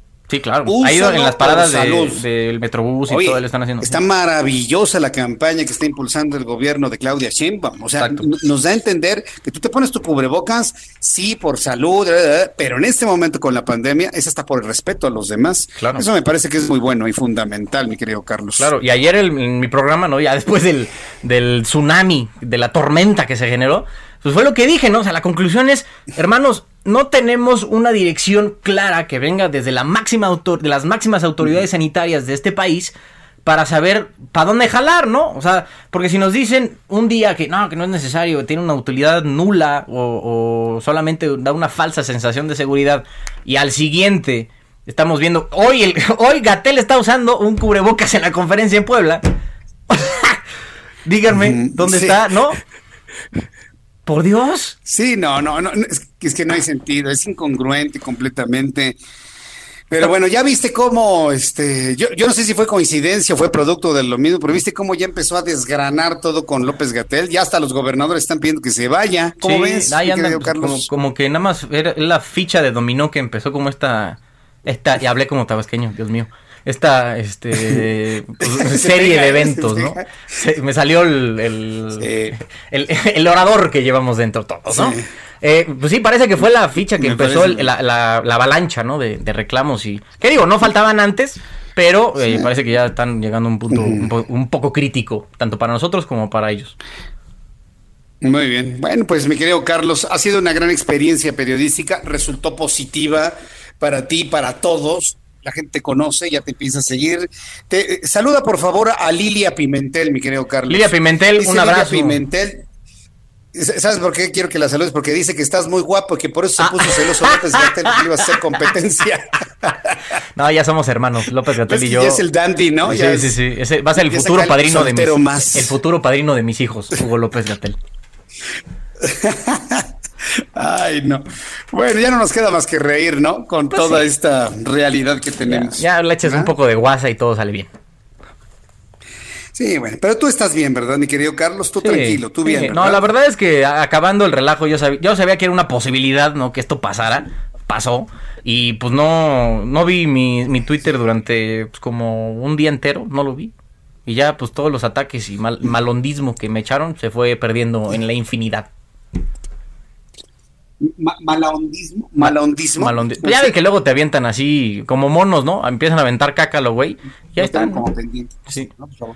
Entonces, Bueno, pues mi querido Carlos, danos por favor tus generales, tus redes sociales, eh, dónde sale tu programa de televisión, radio lo haces aquí. A ver, coméntanos Sí. para que el público cada vez te siga más y más y más. Pues bueno, les cuento, queridos José, Mar- eh, José Jesús Martín Libres, de una disculpita. Este, estoy todos los días 6:30 en Heraldo Televisión, ahí está Palitos y Bolitas, antes de la conferencia de mi amigo, eh, nuevo amigo, y eh, me pueden seguir en redes sociales como arroba Sir Allende, en Twitter, Instagram y Facebook. Arroba Sir Allende. Así Muy es. bien, perfecto. Pues eh, te seguimos. Este, mi columna del día de hoy es dedicada a ti, ¿eh? Sí, sí, la leí, Carlos, muchas gracias, la muchas gracias. ya la leí, Te envío un fuerte abrazo, mi querido Carlos. Otro de vuelta. Te envío un fuerte abrazo. Árale, que te vaya muy bien. Carlos Allende, palitos y bolitas, aquí en el Heraldo Radio. Yo le invito para que lo siga, lo vea, le comente y bueno, pues lo haga también parte de todo su bagaje de colección de periodistas, si me permite el término, para estar siempre bien, bien informado. Cuando son las 7 con 18, las 7 con 18 horas del centro de la República Mexicana, y ya que estamos hablando precisamente de esto, de evitar el contagio, porque a fin de cuentas toda la discusión de la utilización del cubrebocas es evitar los contagios en la medida de lo posible. Tengo contacto con el ingeniero Adrián Copel Calvo, él es presidente de la Comisión Nacional de Salud de la Coparmex y lo hemos invitado para que nos diga lo que han pedido al gobierno, ¿no? La necesidad de implementar un esquema de trazabilidad para la atención de cadenas de contagio ahora con el COVID-19. Ingeniero Co- Copel, me da mucho gusto saludarlo. Bienvenido al Heraldo Radio. Muy buenas noches. Ah, muy buenas noches. Muy buenas noches a tu auditorio. Gracias por tomar la llamada, ingeniero. A ver, coméntenos qué es esto que está citando al gobierno en cuanto a esquema de trazabilidad para la contención de cadenas de contagio. ¿Cómo debe entenderlo el gobierno federal? Eh, esta propuesta es para que la- para los estados, de hecho, para cada una de las eh, 32 secretarías de salud estatal. Y lo que buscamos con el gobierno federal es que promueva eh, esto en los estados, les apoye a echarlo a andar o a escalar los programas que ya tengan de trazabilidad, que, que hemos visto que muchos se están quedando muy cortos, o sea, están haciendo un trabajo pues muy cortos en relación a la población que tienen en, en todo su estado, con muy poquitos casos, y muy poquitos sintomáticos y muy pocos confirmados positivos. Y, y queremos pues eh, pedirle tanto a los estados, eh, a los gobiernos estatales que, que se pongan las pilas con este trabajo de trazabilidad y contención y a la autoridad federal pues que les ayude con el expertise, eh, con el método, manuales, plataformas, eh, software. Hay un software que, que la Organización Mundial de la Salud eh, le, le, le donó al gobierno federal que pudiera ayudarles a los estados a usar, que es un software especialmente de trazabilidad. Eh, eh, y, con, y de diferentes modos, ¿no? Eh, de diferentes modos que, la, que el nivel federal puede ayudar también a los estados. Bien, ahora, e- e- esa herramienta que eh, va enfocada que a evitar los contagios, a disminuir lo antes posible la velocidad del contagio del COVID-19, ¿cómo lo están ustedes visualizando en esta propuesta?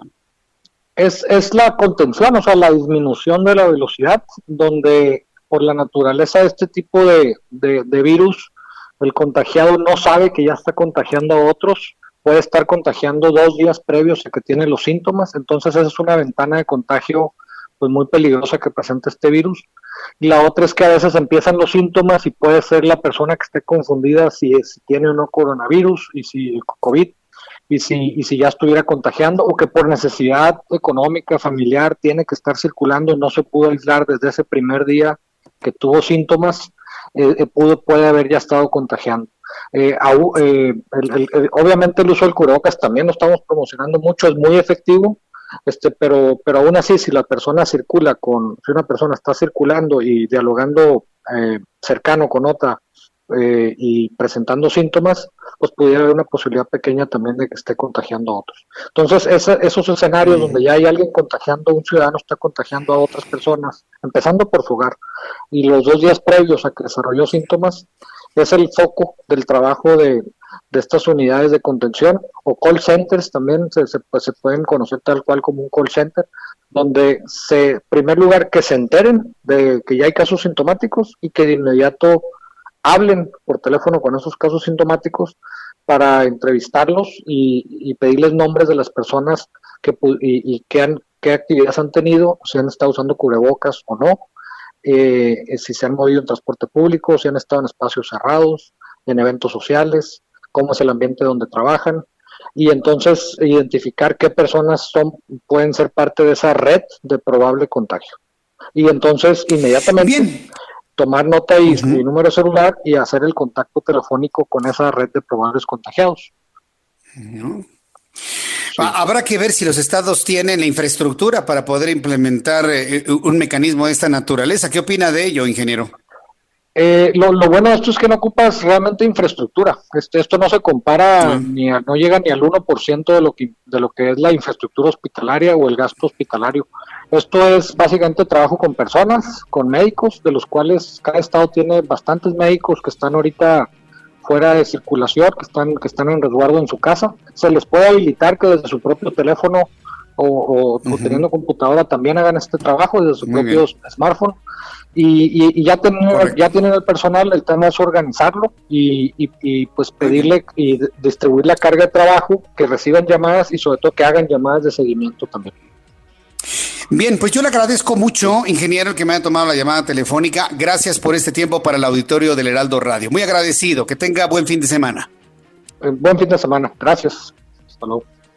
Hemos hablado con el presidente de la Comisión Nacional de Salud de Coparmex. Son las 7.25, las 7.25. Vamos a ir a los mensajes. Invito para que me escriba a través de nuestras plataformas redes sociales. Twitter, arroba Jesús Martín MX y a través de YouTube en el canal Jesús Martín MX. Escuchas a Jesús Martín Mendoza con las noticias de la tarde por Heraldo Radio, una estación de Heraldo Media Group. Heraldo Radio.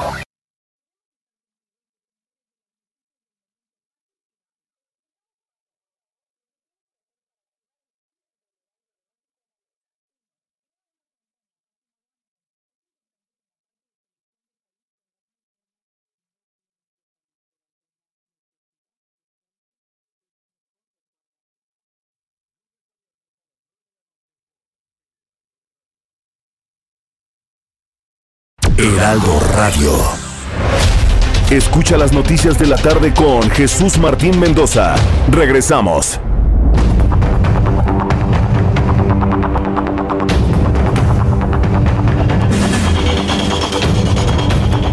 Son las siete y media, las siete con treinta hora del centro de la República Mexicana. Gracias por estar con nosotros. Intensa, la, interesantes las charlas que se ponen con nuestros amigos que me siguen a través de YouTube. Muchas gracias, Jaime León, dice Jesús Martín. ¿Cuándo crees que llegue una vacuna aquí a México? Pues para cómo van las cosas, para cómo van las cosas, muy rápido, ¿eh? Ah, en un ratito más voy a platicar con, a ver, aquí tengo el nombre, con la doctora Sonia Mayra Pérez Tapia eh, nos va a platicar de qué manera el Instituto Politécnico Nacional está vinculado para traer la primera vacuna a México. Eh, ayer Marcelo Ebrard se convirtió en noticia porque anunció que México ya está eh, en la fase 3 de, de, pruebas para una vacuna que está desarrollando Sanofi Pasteur. Ya estoy yo en contacto con la gente de Sanofi Pasteur y espero, espero la próxima semana tener ya una primera entrevista con esta firma farmacéutica que usted la conoce a lo largo de muchos años, ha estado muy cerca de nuestro programa de noticias, eh, platicamos muchas veces con ellos con el asunto del dengue y ahora seguramente viene una etapa en la que platicaremos sobre el asunto de COVID-19. Bien, hablando de COVID, le tengo los números que ha actualizado la Universidad John Hopkins sobre los casos 19 en México. Súbale el volumen a su radio. Gracias a nuestros amigos del chat que me han enviado también los datos. Gracias Jorge Macías. Gracias también a Orlando que me ha pasado ya los datos. Ya tenemos la actualización. Como le digo, no necesitamos la conferencia vespertina. Es totalmente irrelevante. Y yo le invito a que ya ni la vea ni pierda su tiempo. O sea, ya para qué. Sabemos que tenemos que utilizar el cubrebocas en función del semáforo ir o no ir y quedarnos lo más, el mayor tiempo posible en casa. Punto. No necesitamos a, un merolico que esté hablando todo el tiempo durante una hora, de las 7 a las 8 de la noche, para decirnos lo obvio, o no decirnos nada, ¿no? Porque finalmente a eso se dedican, a no decir absolutamente nada. Datos de COVID durante el día de hoy, viernes 31 de julio. Suban el volumen a su radio. La cifra de contagiados acumulados en México ha subido en 8.458 mexicanos. Sí, como lo oye. Ayer subieron 7.730, hoy hay 8.458 contagiados más. ¿Cuál curva plana? Sigue subiendo la velocidad de contagio. Al día de hoy hay 424.637 mexicanos transmitidos con el COVID-19. Y mire que son las cifras que maneja salud para la Universidad Job Hopkins. Pueden ser mucho más. Ya sabe que nos han dicho que probablemente hay hasta 7.1 millones de contagiados, según las investigaciones que ha hecho la Organización Panamericana de la Salud.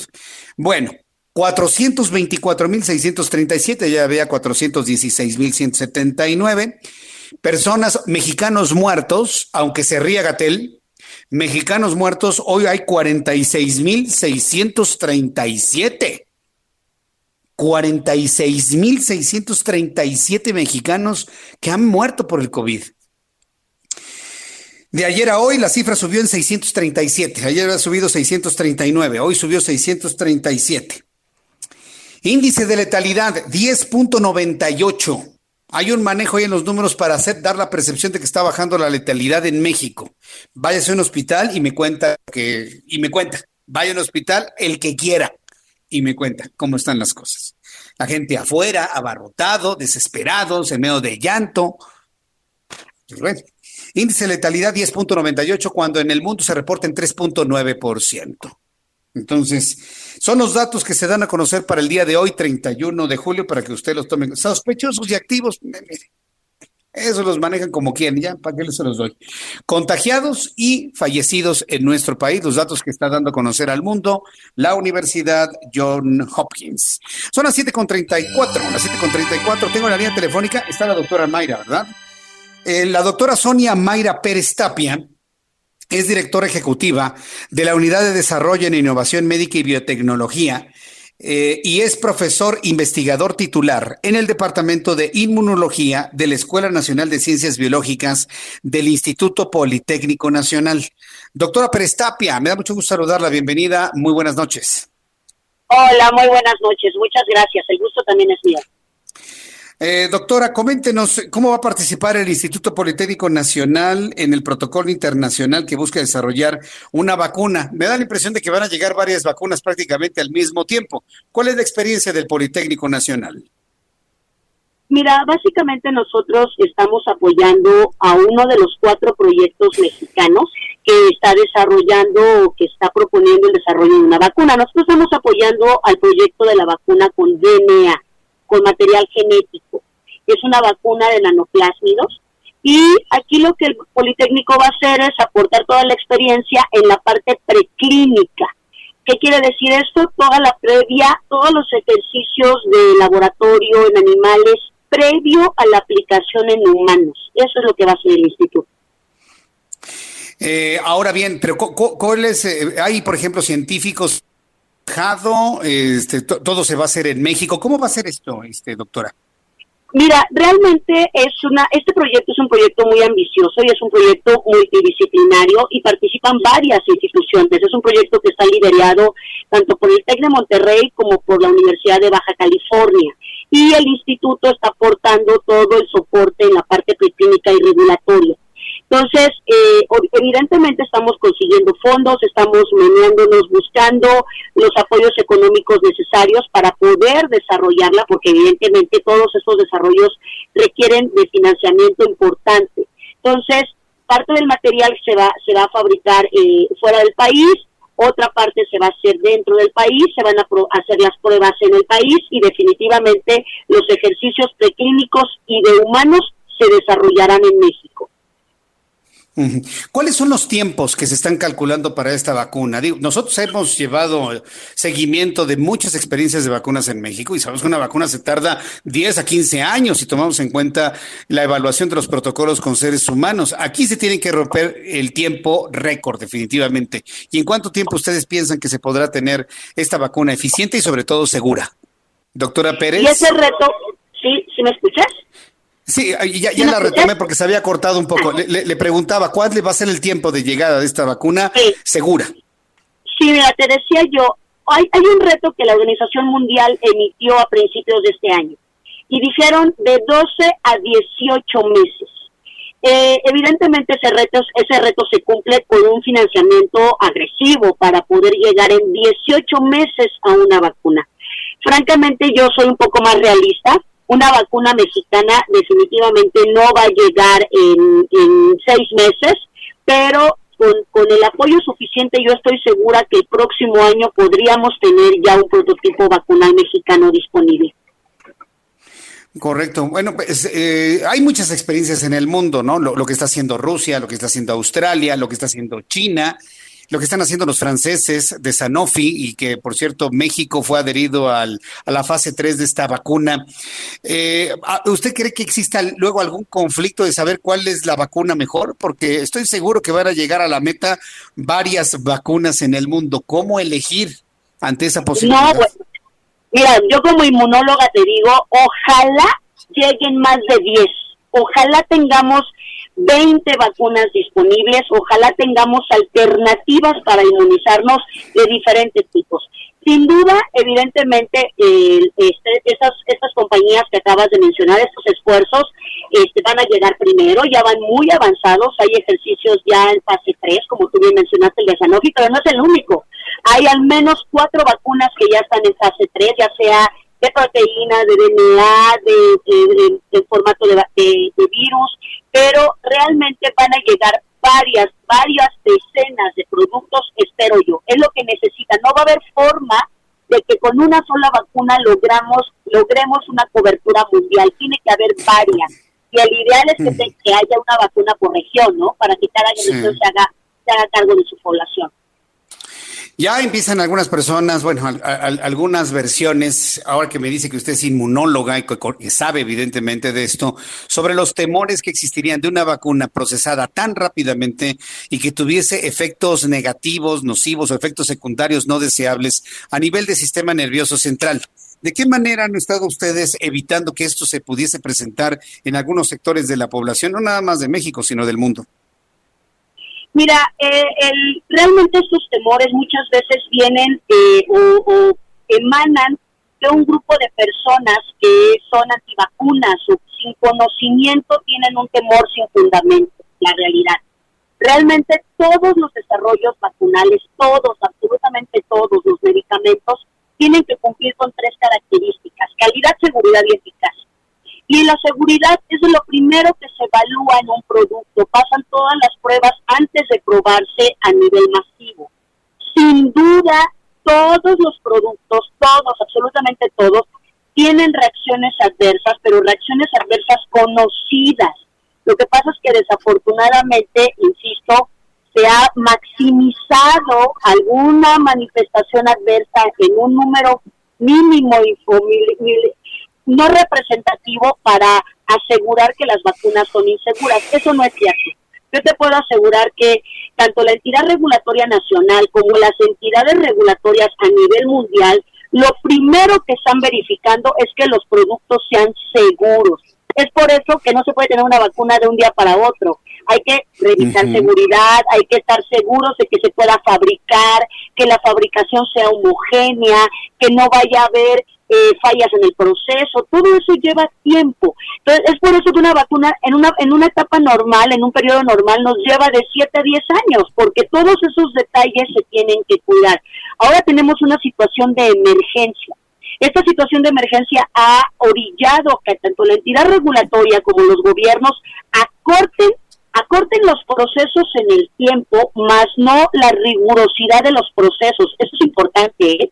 Todo el mundo trabaja a marchas forzadas, pero ni los procesos farmacéuticos ni los procesos regulatorios se van omitir, no hay omisión, no hay omisión de fases, hay un aceleramiento y un trabajo muy arduo de cientos de científicos, médicos, tecnólogos para que pueda esto suceder. No se va a omitir ningún paso en el desarrollo del producto. Eso es importante, ¿eh? Eh, la, verdad es que yo agradezco que explique todo eso, porque sí, van, a venir finalmente las versiones o las historias de que la vacuna no hizo bien, que la vacuna hizo más daño. Lo hemos visto con la vacunación contra eh, ciertos virus que provocan cáncer en la mujer y bueno, he visto varias cosas y sobre todo la preocupación surge en el sentido de una vacuna eh, como resultado de un trabajo que va a romper récords en toda la historia, ¿no? Tenerla antes de, de los dos años o antes del año y medio, ¿no? De ahí surge la duda, doctora. Sí, por supuesto. Y mira, y es una duda válida. Yo, yo cuando le, explico a mis alumnos este tema de, las, del movimiento antivacunas, siempre les digo que el movimiento antivacunas existe desde que existe la vacunación misma, ¿no? Siempre hay un grupo de personas que están en contra, sin, sin suficientes argumentos. Sin embargo, ahora con el uso de redes y los falsos expertos, porque hay que decirlo, hay líderes de opinión que no tienen experiencia, pero que desafortunadamente tienen un millón de followers, ¿no? Entonces, cualquier cosa que digan, pues se vuelve casi, casi mandatorio. Y yo creo que la sociedad debe de aprender a identificar a sus líderes de opinión y a los temas en los que son líderes de opinión. Yo le voy a preguntar cómo cocinar un pavo a un chef. No le puedo preguntar cómo cocinar un pavo a alguien que no tenga la, la estrategia para poderme contestar. Entonces, si hay que preguntar de vacunas, si hay dudas de vacunas, hay que preguntarle a la gente que sabe. Y yo creo que con eso poco a poco vamos a ir mitigando los miedos. Si uno sabe a quién preguntarle, si uno sabe en quién confiar, poco a poco esos temores se van a ir disminuyendo y, de verdad son infundados en, la gran mayoría de los casos. Bien, pues eh, tenga usted la seguridad que cuando le toque que yo le entreviste, yo no soy médico, pero sí soy un periodista que investiga y que a lo largo de muchos años he conocido sobre asuntos que tienen que ver con ciencia, tecnología, medicina y demás, documentado, me documento, yo sí leo. Entonces, cada vez que yo lo entreviste, pues tenga la seguridad de que podemos platicar abiertamente, que el público le, va a entender, como lo hacíamos desde Radio Red, ahora lo hacemos aquí en el Heraldo Radio, ¿eh, doctora? Y, y tenga la seguridad de que yo trataré de explicar las cosas, como decía mi maestro, a la Mickey Mouse. ¿sí? Porque también eso es responsabilidad de los científicos. Nosotros tenemos que aprender a traducir, a, explicar las cosas en un lenguaje llano y simple para que la gente nos entienda. Porque puede ser muy claro para nosotros, pero a lo mejor para los demás no, no tiene por qué serlo, ¿no? Eh, así es, sí, y, si se necesita algún tecnicismo, se, dice y se explica. Es decir, bajar un poquito el nivel en, la explicación y de esta manera, bueno, pues que todo el mundo conozca siempre un poco más. Doctora, yo le agradezco mucho, doctora eh, Peristapia, que me ha tomado la llamada telefónica, pendientes del trabajo que realice siempre el Instituto Politécnico Nacional. Es un placer para mí. Gracias. Que le vaya muy bien. Hasta luego. Bien, pues son, son las 7.44, las 7.44 del centro de la República Mexicana. Quedémonos en la mente de que existen muchos esfuerzos para obtener una vacuna. Ya en su momento, conforme vaya avanzando las semanas, vamos a volver a sacar a la luz este tema de las patentes. Porque, uh, créame que por ahí va a haber una de problemas tremendos en el mundo, ¿eh? No en México, en el mundo, en el mundo, en el mundo. Y yo todavía sigo pensando que, el mundo y la humanidad sigue siendo todavía una, una cosa de la edad de piedra todavía. Y entonces, aunque se esté muriendo la gente, habrá más de una empresa, algún empresario, algún visionario, entre comillas, que vea en esto la posibilidad de volverse millonarios. Y, no van a soltar las patentes, por más que se hagan llamados desde la Organización Mundial de la Salud o de la Organización de las Naciones Unidas así vengan los marcianos y los extraterrestres a decir, cuídense humanos para que prevalezcan, va a haber una lucha tremenda por el asunto de las patentes. Se lo puedo asegurar. Ya platicaremos del asunto de las patentes de estas vacunas, a ver si es cierto que efectivamente las van a dejar como, como industria libre, ¿no? A ver, veremos a ver si es cierto y eso lo sabremos finalmente con el tiempo. Son las 7.45, las 7.45 hora del centro de la República Mexicana quiero hacerle un llamado y una petición muy encarecida, usted que me escucha en el Heraldo Radio en toda la República Mexicana y que eh, me sigue también a través de las redes sociales y me escucha a través de YouTube. Estamos pidiéndole su ayuda, estamos pidiendo un poco de su sangre. Sí, eh, ya sabe que el donar sangre es donar vida. Es un llamado que desde muchos, muchos años usted sabe que hemos hecho en este programa de Noticias de la Tarde. Bueno, pues decirle que se solicitan donadores de sangre tipo A positivo, que por cierto es un tipo sanguíneo algo escaso aquí en nuestro país y de manera concreta en el centro de la República Mexicana. Estamos pidiendo sangre A factor RH positivo para el paciente Ricardo Antonio García Serrano tiene 55 años. Se encuentra en el área de urgencias del Hospital Regional Ignacio Zaragoza del Iste en Iztapalapa. En el hospital, en el hospital del Iste en Iztapalapa. Las personas que puedan donar un poco de su sangre deben dirigirse al banco de sangre del hospital ubicado en Calzada Ignacio Zaragoza, 1840 en Iztapalapa. Las personas que estén en posibilidad de donar su sangre, pero tengo que hacer una aclaración, ¿eh? Nada de vender sangre. El llamado que estoy haciendo es para una donación altruista, no para los que dicen voy a, vender mi unidad de sangre. No, no le vamos a comprar sangre a quien quiera venderla, ¿eh? Eso, eso que quede completamente claro. Sí, no, no. Imagínense, me han tocado casos donde yo he compartido este tipo de llamados y me llaman diciendo, ay Jesús Martín, me llamaron tres personas, pero que me venden la sangre en miles de pesos. No, pues no tampoco. Entiendo que la gente no tiene trabajo, pero este llamado no es para quienes están vendiendo sangre, no. Se trata para las personas que lo van a donar de una manera altruista, de una manera humanitaria, de una manera filantrópica, de una forma libre, completamente. Entonces, quienes estén en esa posibilidad de donar sangre para Ricardo Antonio García Serrano, que está en este Hospital Regional Ignacio Zaragoza de Lista en Iztapalapa, pueden comunicarse, comunicarse, perdón, con Yasmín Hernández. Comuníquese con Yasmín Hernández al 55 2106 0808. Está muy fácil. 2106 0808. 2106 0808. Con el 55 antes, claro. 2106 0808. 2106 0808. Yasmín Hernández para las personas que puedan donar un poco de su sangre. Recuerde, como siempre se lo he platicado y se lo he dicho, y que mantengo viva ese, ese llamado. Regalar un poco de su sangre es regalar vida. Regalar un poco de su sangre es regalar vida. Hágalo, por favor. Ayudemos a los demás, que eso marque la diferencia. Sí, porque sí, alguna vez lo dijimos, ¿no? La gente es importante para nosotros, por supuesto.